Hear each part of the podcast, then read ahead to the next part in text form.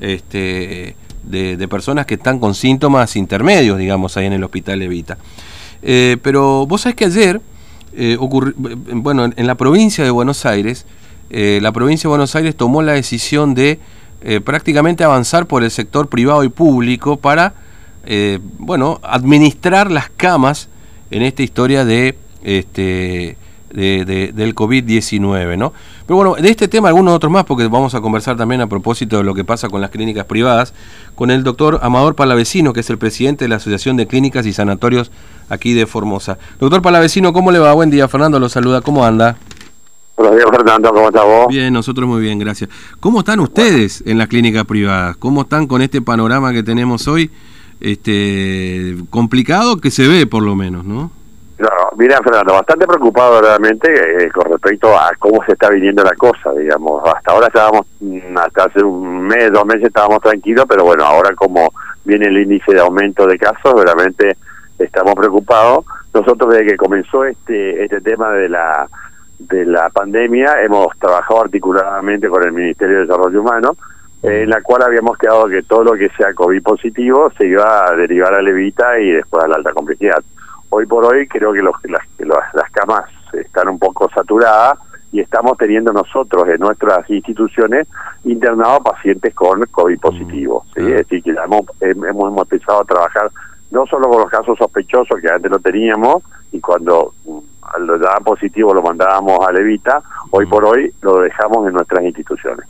Esto esto por recomendación del Ministerio de Desarrollo Humano o por la provincia, digamos. Mm. exactamente, sí, exactamente, porque bueno, ellos están teniendo un, también un problemita de, cantidad de, de, camas y sobre todo, más que cama, también es el tema de recursos humanos, este, eh, Fernando. Mm. Es decir, eh, acordate que cada eh, para manejar un respirador se necesita un médico experimentado, una enfermería experimentada, es decir, mano de obra experimentada con respecto a eso. No, no es que cualquier médico puede manejar un respirador.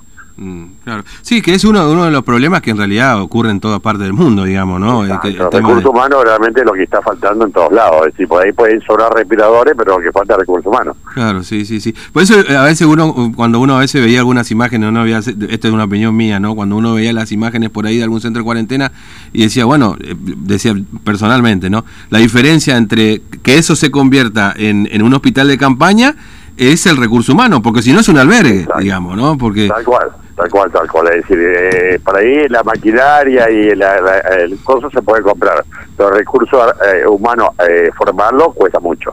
Realmente mucho tiempo, estamos hablando en tiempo, cuesta mucho. Claro. Eh, ahora, este doctor Palavecino, se, ¿han, ¿han tenido ustedes que em, digamos, reprogramar algunas intervenciones quirúrgicas o han tenido que bueno, avanzar en otro tipo de patologías que quizás puedan no ser urgentes en este momento? Eh, te digo, estamos tratando de cuidar eh, nuevamente, como empezamos en un, al comienzo, de, las programadas, tratarla de pasar un poco, cosa de mantener una cantidad de camas libres en caso de necesidad. ¿sí? El problema grande que estamos teniendo, Fernando, es que es la parte financiera. Es decir, vos sabés que un paciente de COVID es mucho más eh, caro el, el, el, tratamiento, el, el, cuidado que un paciente común, digamos, empezando ya de por sí de los elementos de protección personal que vos necesitas para un paciente COVID, para todo tu personal, tanto enfermería, médico, mucama, este, el administrativo, todo necesita elementos de protección personales para manejar ese tipo de pacientes.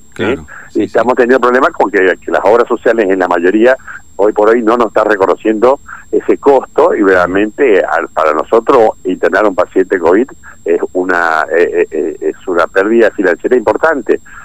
Y ya de por sí como vos sabés que los sanatorios venimos hace más de un año venimos con muchos problemas por la disminución de, la, de la internación realmente estamos en una situación muy crítica en la parte privada Ah, lo de las obras sociales, esto también corre por mi cuenta, doctor Palavecino, porque esto se lo dice uno como afiliado y uno conversando con otro. Lo de las obras sociales ha sido lamentable en este proceso de, vacunación. Sí, realmente las obras sociales y las prepagas eh, sobre todo. Sí, la verdad que la actuación... que siguieron cobrando. Por ahí yo te diría que las obras sociales eh, gremiales han perdido mucho mucho mucho ingreso porque mucha gente ha dejado de trabajar mm. mucha muchos empresarios han dejado de hacer el aporte pero las las prepagas realmente no tiene justificación porque eh, han, han, digamos han usado mucho menos sus afiliados y ellos han seguido cobrando las cuotas correspondientes Claro.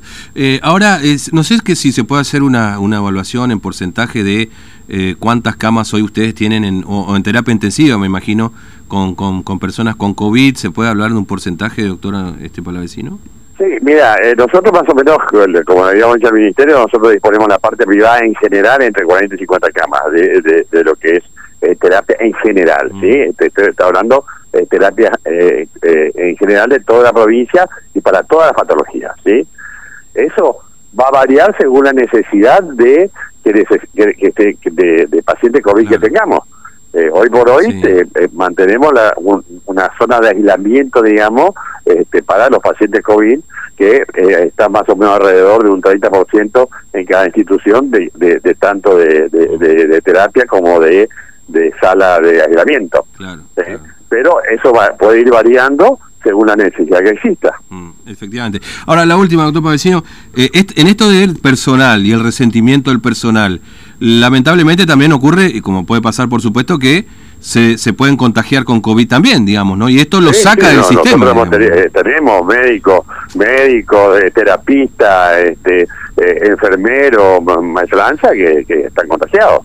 Mm. Eso es lógico y esperable, a pesar de todas las medidas de, protección que tomamos en las instituciones. Ah. Bueno, siempre se puede escapar algo y bueno, y eso cuando se escapa y es el momento en que se infecta esta gente. Obviamente tenemos, hoy por hoy tenemos una, una cantidad de, de, profesionales que están de la salud que están infectados. Claro, sí. Eh, es muy compleja la situación. mire, uno ve, y no lo quería decir, pero este, estamos como en esa, en esa palabra estrés que se suele decir habitualmente, ¿no? Que por ahí ocurre en otra provincia, me parece que un poco también nos está ocurriendo acá, ¿no? Este, Exactamente, así es, así Y, ¿sabes qué pasa también, eh, Federica? El tema de, que seguimos sin tomar conciencia la mayoría de la gente del cuidado que tenemos que tener. Yo creo que por ahí pasa el secreto de todo esto, el que aprendamos a cuidarnos y seamos responsables de nuestro cuidado y no contagiar esto tampoco. Claro, eh, es, la única En el momento que nosotros nos cuidemos y dejemos eh, esas reuniones, esas cosas, va a ser la única forma que esto va a parar. Mm. Hasta que le demos tiempo a la vacuna que tuve. Claro, efectivamente. Doctor Palavecino, le agradezco mucho su tiempo, muy amable, como siempre. Un abrazo. Hasta Un abrazo. Bueno, el doctor Amador Palavecino, presidente de la Asociación de Clínicas Privadas aquí en Formosa. ¿Escucharon bien lo que acaba de decir el doctor Palavecino?